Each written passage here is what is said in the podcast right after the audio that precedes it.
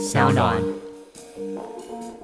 俗话说“有得必有失”，但是在得失之间，你还是可以仔细瞧瞧自己在哪里搁浅。嗨，欢迎来到我的森林，我是很可爱又很可口的海苔熊。海苔熊心里话，在这里陪着你。各位听众朋友，大家好，欢迎回到海苔熊心里话，我是海苔熊。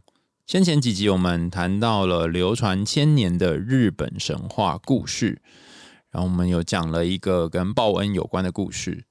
由于进入到日本神话故事呢，我们就会看到他们不同的生活方式，还有在那个文化底下有哪些隐微的讯息要传达给我们。那今天我想要跟大家分享这故事呢，大家可能会觉得，哎，好像听起来有点眼熟，哎，眼熟、耳熟，有点像啊，哈。它是一个有关于潜入海底的故事。大家想到潜入海底，想到什么呢？不是海绵宝宝哦。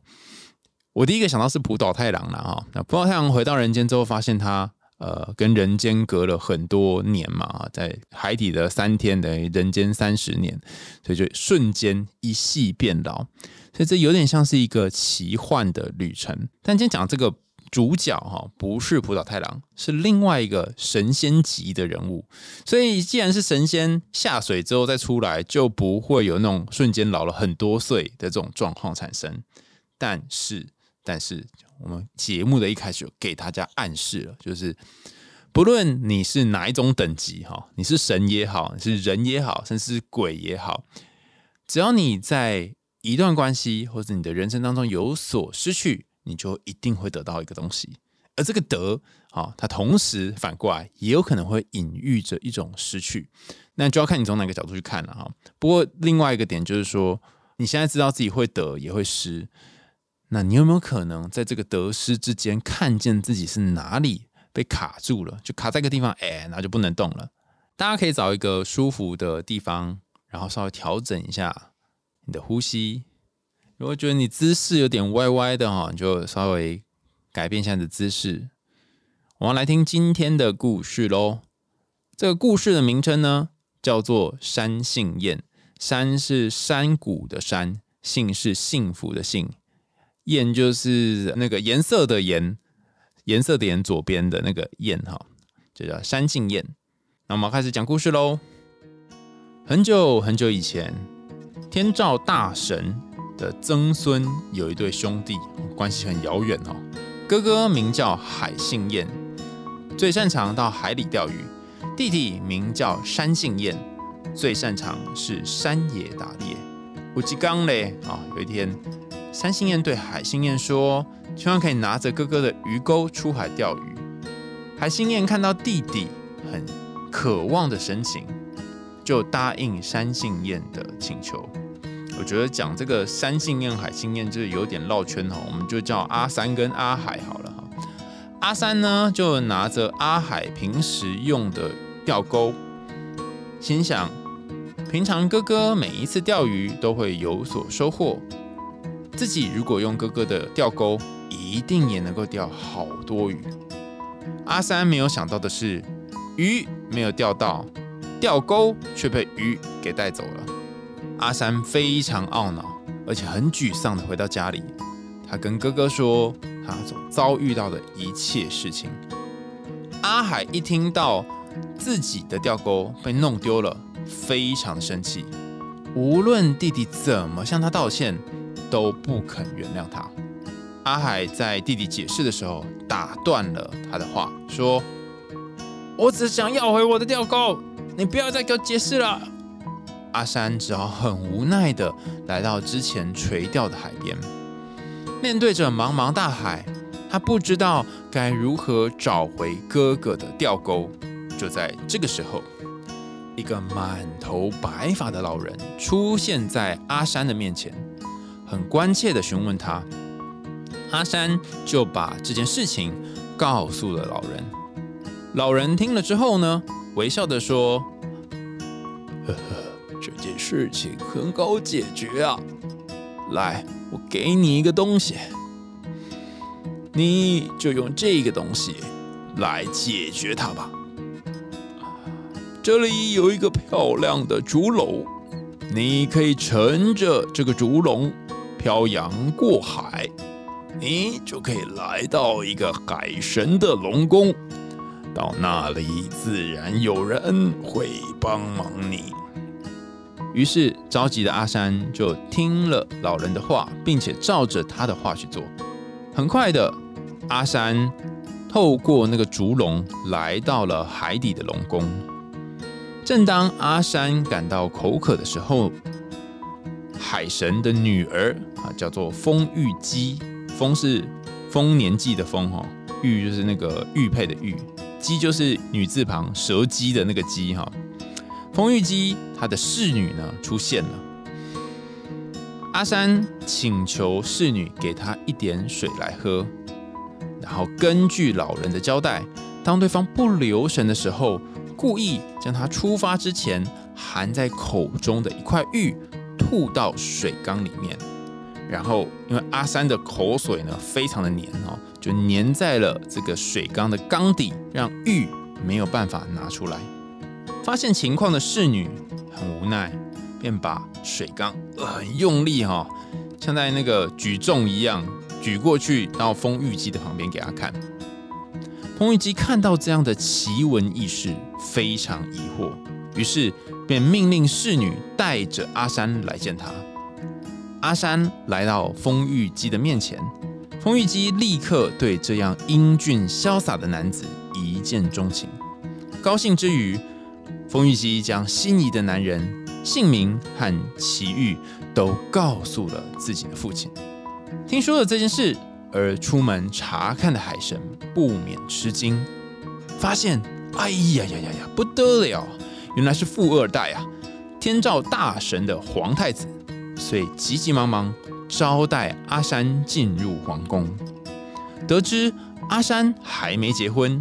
而且两人相见之后，彼此都有好感，他就直接让他们举行了盛大的婚礼仪式。阿山很意外的来到美丽舒适的海底皇宫，并且与温柔秀丽的龙女结为夫妻，就忘了自己来到龙宫的目的，一直到三年幸福的婚姻生活之后，这一天，阿山早上起床。终于想起自己来到这里的目的，大家还记得吗？他是为了找鱼钩而来的。他长叹了一口气。风玉姬在旁边看到自己老公闷闷不乐，于是就询问老公为什么这么不开心。阿山就把自己下海的原因告诉冯玉姬，然后冯玉姬告诉自己的父亲。海神听说这件事。立刻召集海内所有的鱼，逐一询问，终于得到了这个神秘鱼钩的下落。那一天，阿山在钓鱼的时候，其中有一只鱼贪吃鱼饵，却不小心被鱼饵卡在喉咙。虽然顺利逃生，但怎么样也没有办法把那鱼钩给拿出来，日日疼痛。原来。阿海使用的这个鱼钩是施过魔法的，海神就命令人将鱼钩从嘴里取了出来。阿山拿到鱼钩之后呢，很兴奋的打算回家探望哥哥。回家之前，海神叮嘱女婿，就是阿三啦，跟他说：“哎，你把鱼钩还给哥哥之后，一定要记得默念咒语，笨鱼钩，蠢鱼钩，并且。”海神告诉阿山，如果阿海不甘穷困，然后他来攻打阿山的时候，可能兄弟会戏强。阿山只要拿出海神赠送的两颗宝珠，就可以顺利战胜哥哥。这个海神已经连他们有可能会有兄弟戏强都已经想到了，还替他准备了武器。阿山听完了海神的话，就回到家里。哎，果然战胜了那个自私的哥哥，让哥哥成为了自己的大臣，开始统治起整个陆地之国。风玉姬在丈夫走了之后呢，才发现该有心呐哈，自己怀有身孕，于是就在丈夫回家安定以后，也来到陆地准备生产。丰玉基在海边的陆地上帮自己建造了一间待产的房子。在即将生产的前一天，丰玉基来到丈夫的面前，对他说：“我们结婚三年多，非常的恩爱，希望这样幸福甜蜜的生活能够持续。你知道，我不属于人类。”在我生产孩子的时候，请务必尊重我的意愿，不要好奇偷看我生产的模样。阿山很深情的看着丰玉基，然后一口答应。到了丰玉基即将产下孩子的前一刻，阿山都一直守在妻子的门外，等着等着，突然抑制不住自己的好奇心。偷偷的把门缝打开，看了妻子一眼，没想到原本丰满迷人的妻子，竟然是一头巨大的鲨鱼。红玉姬立刻发现自己丈夫的所作所为，在她生下孩子之后，就把孩子给留下，告别了丈夫，回到了龙宫。山信彦非常的后悔。后悔自己没有遵守着答应妻子的诺言，但是又无力挽回妻子离去的这个决定，他只好细心呵护自己的孩子，希望借此能够弥补自己的错误。风玉姬回到了龙宫之后，非常想念自己那个只见一面的孩子，但她想到已经没有办法跟丈夫重新团聚。于是就恳请自己年轻的妹妹去照顾孩子。丰玉姬的妹妹答应了姐姐的请求，来到陆地上和阿山一起照顾孩子。从此之后，阿山和丰玉姬的小孩长大，成为日本第一代神武天皇。大家听完这个故事，有想到什么吗？有的人可能会想到我刚刚说的舞蹈太郎，有些人可能会想到白鹤报恩啊，同样又是一个偷看秘密，然后被发现，最后就一切都变康，事情风云变色的故事。但我自己看感觉才蛮好笑的。我刚刚在开始录的时候，我还跟制作人认真的讨论一下，为什么是吐了一块玉在水缸里面，然后剧情后面为什么会这么发展？可见得我们这里可以知道几件事情。第一点就是这一个阿三呢，他应该是个富二代嘛，他爸妈可能就是他他爷爷吧啊，爷爷那一代都很有钱或者是很有权利。那他为什么要吐玉进去呢？啊，就是告诉冯玉姬说：“哎，我跟你讲哦，我来头不小哦，我不是路人甲凡人哦，我后面有靠山哦。”好，就像是你开一台 B M W，然后经过人家面前，我开一个超跑。啊，经过人家面前，就是一种神秘的把妹招数啊。只是他不是透过开车，他是透过把玉吐在水缸里面。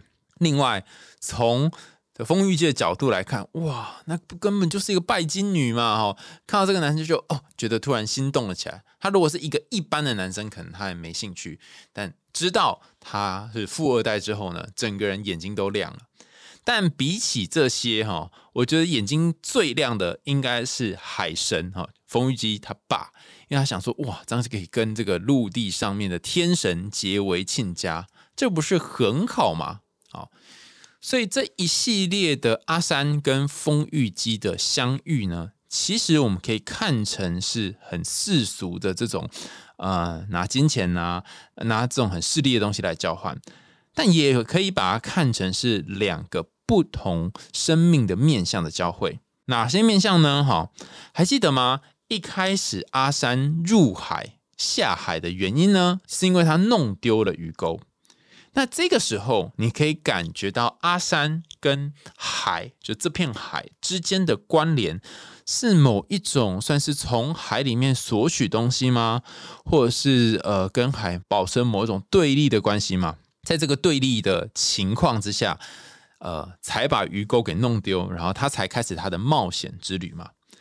故事的后半段你会发现，其实阿三跟阿海这对兄弟，他其实有一点不和，所以这两个组合起来，我们就会推论一件事情，就是山海之间是一山不容二虎的啊，就是两个之间好像有某一种的对立的感觉。所以当阿山到海里和丰玉姬结婚，然后生下孩子，这整个故事的主轴跑完之后，就意味着山跟海可以是一体的，然后可以一起去孕育生命。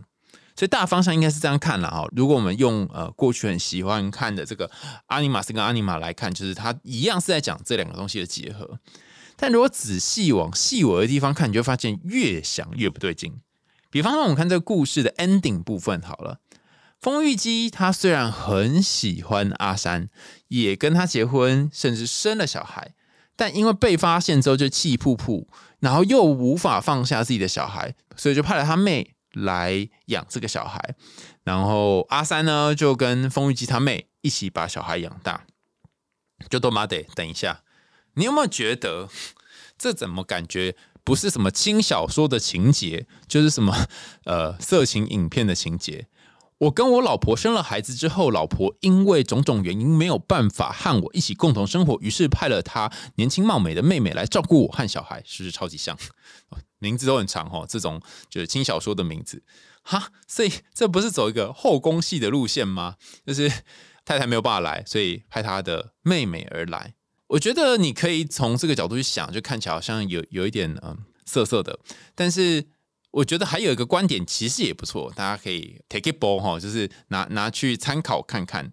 想想看哦，这个丰玉姬呀，他应该是一个做一些事情有所坚持的人，而且他会把自己关在房子里面干嘛呢？生小孩。那他在房子里面生小孩的时候，还不可以给别人看哦。被看到才发现，哇，要求哦，它不是一般的鱼耶，它是一只鲨鱼。所以这些鱼组合起来，你就会感觉到说，哦，会不会风玉姬它是有很多比较嗯刚烈的、比较呃主导性的、比较具攻击性的特质呢？风玉姬他自己可能很清楚，这样的自己是无法是无法跟山杏燕和平共处的。但是，但是他仍然喜欢自己的小孩，所以就派了自己的妹妹。妹妹有个名字啦，叫做依姬，依是依靠的依哈。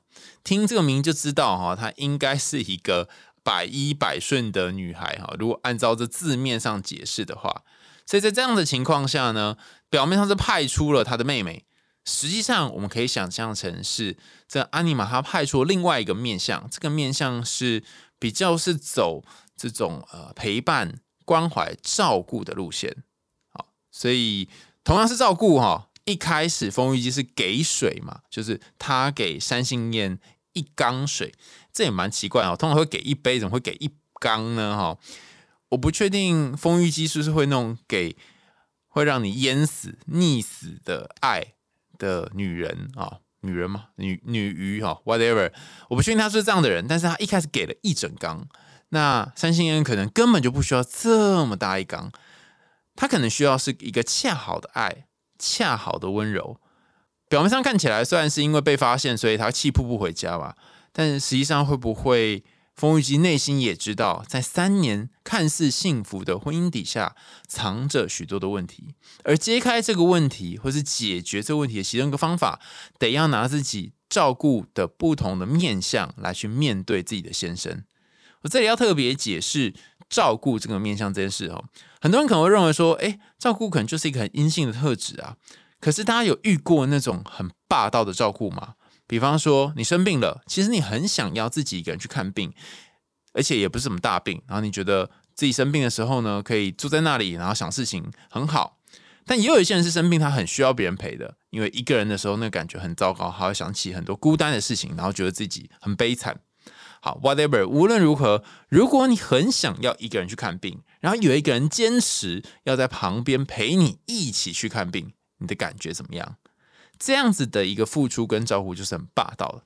另外一个是走温馨、温暖，然后不是那么硬的路线。比方说，可能风玉姬他知道阿山他需要一个人来协助照顾他的小孩。所以他是派了一个他的妹妹去照顾小孩，意味着一基哈，就他妹妹，他出动的原因是来自于其他人的请托，而不是自己的一意孤行。在这里，我就要讲一个小故事哈。最近我有个朋友哈，他跟我分享了他陪病的指南。什么是陪病指南呢？他说陪病哪需要什么指南？首先，在医院看诊的过程，如果你知道大医院，你要抽号码牌，还要做好多很多的事，要批假、要领药什么，它有一个专门的流程。如果是住院，又更麻烦了，你就会有各式各样的 SOP 要跑一轮，然后你要去拿一些盥洗用具。这个朋友呢，他有一个蛮仰慕的。男生哈，我们暂且叫他 A 男好了哈。那我那个朋友叫做 B 女，那 B 女她就呃仰慕 A 男有一段时间了，她很想要去陪 A 男去做手术，陪 A 男去做这些呃一个人面对可能会有担心，可能会有恐惧的手术。A 男不断的拒绝，可是 B 女还是不断坚持要去。那 B 女也的确去了几次，啊去了几次之后呢，就发现自己错了。那我就问宾女说：“什么叫自己错？”他说：“我发现有些人他不喜欢或不想要被人照顾，并不是因为他不想被照顾，而是你跟他提出这个建议的时候，你跟他的关系还不够靠近。当你要去照顾他，或他允许你去照顾他。”那也就意味着他承认你们之间的关系可以近到他就算是很丑，然后整天流血流脓，你也可以接受。他甚至可以接受他自己在你面前除了那些难看的样子之外，然后还不断的分分秒秒的浪费你的时间。这如果不是感情够好，或者是欠债欠够多的人，是很难达到的。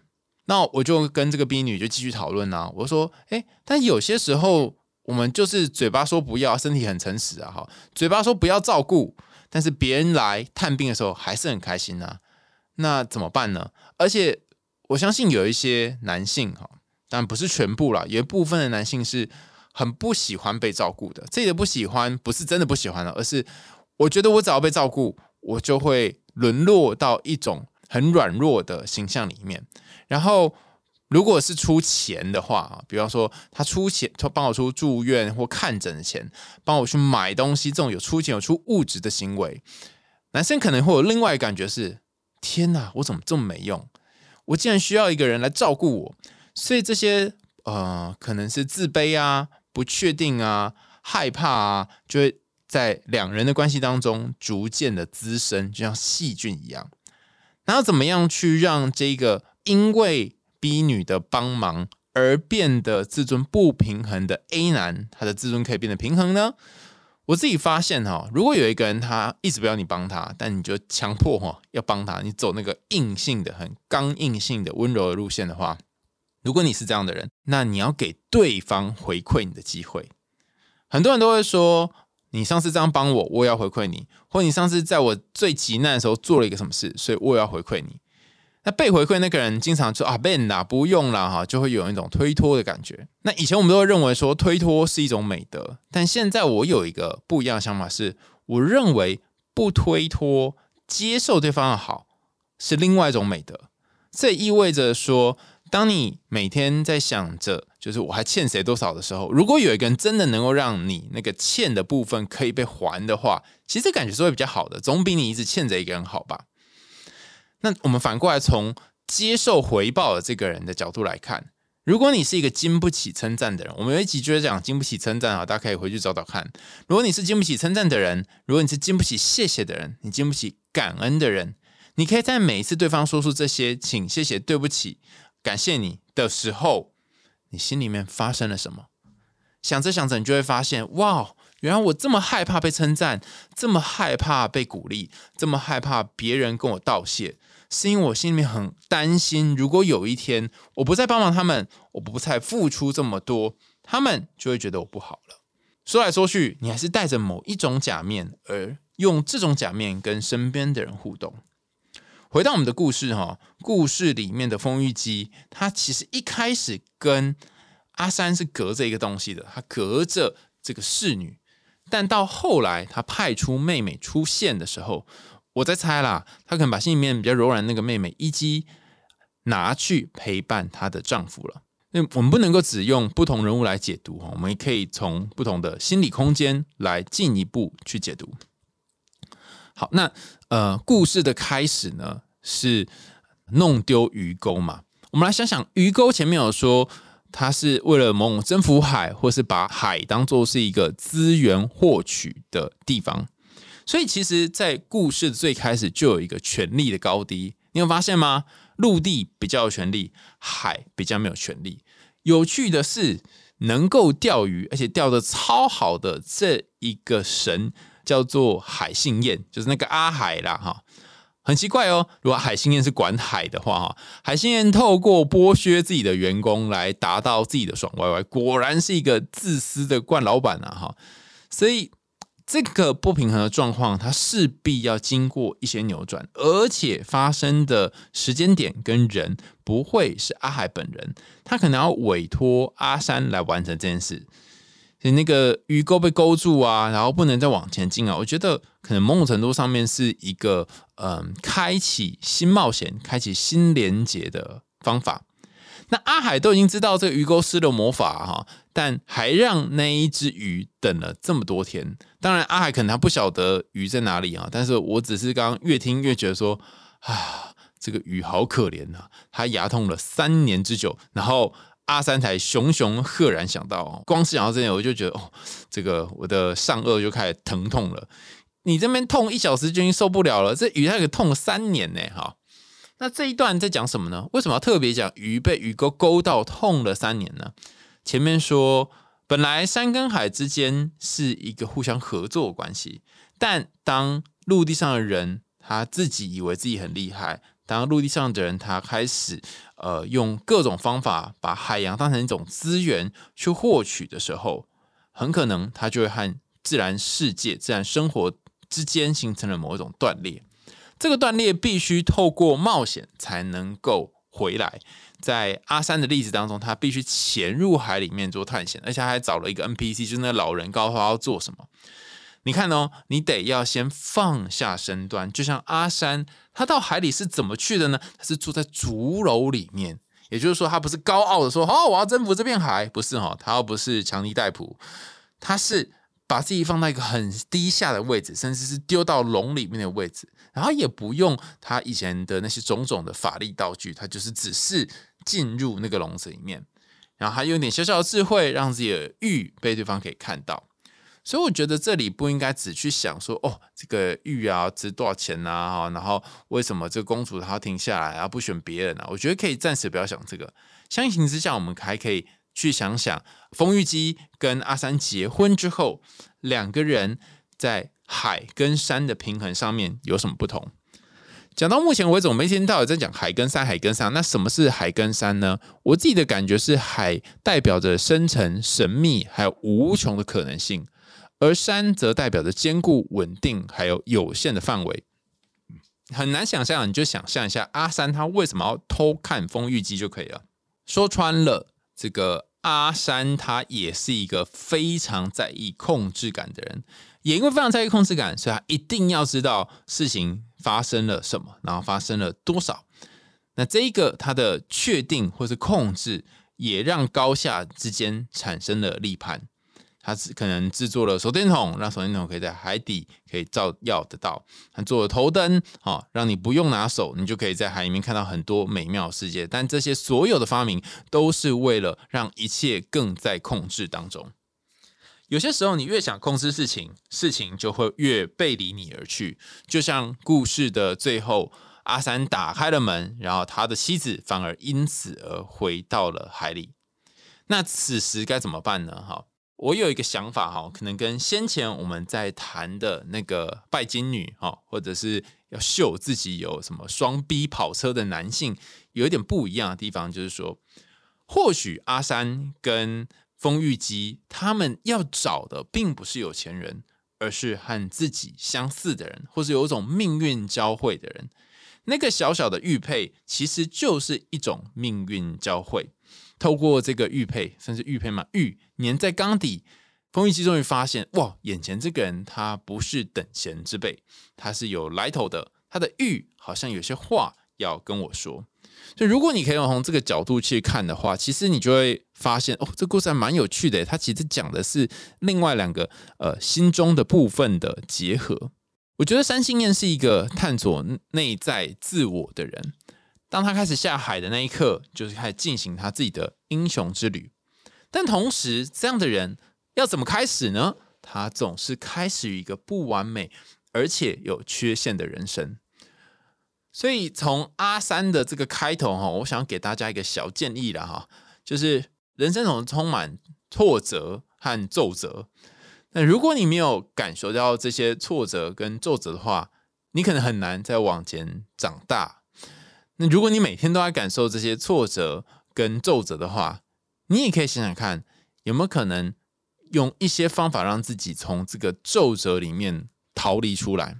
那逃离出来方法哈，其实在故事里面已经有隐喻了哈。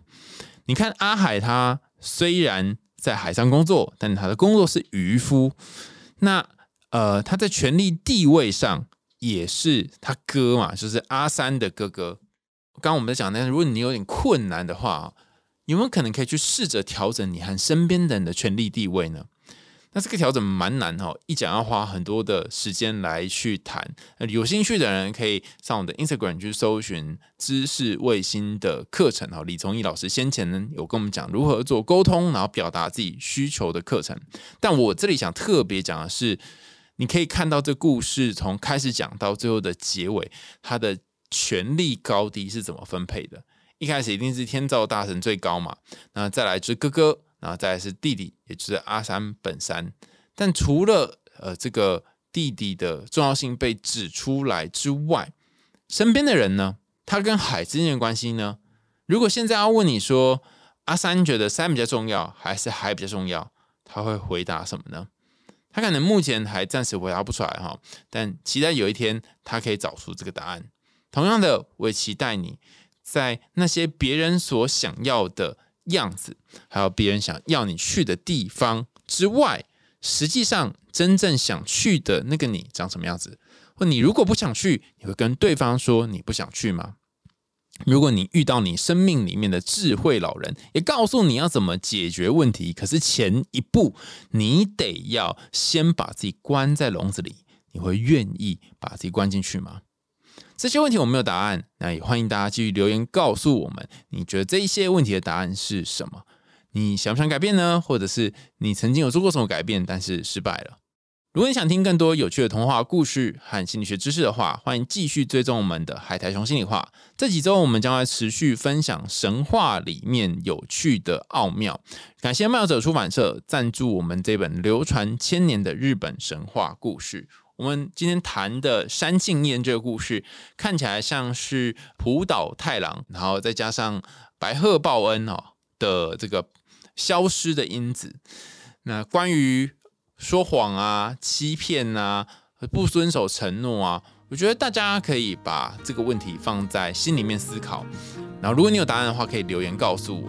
你觉得承诺是什么？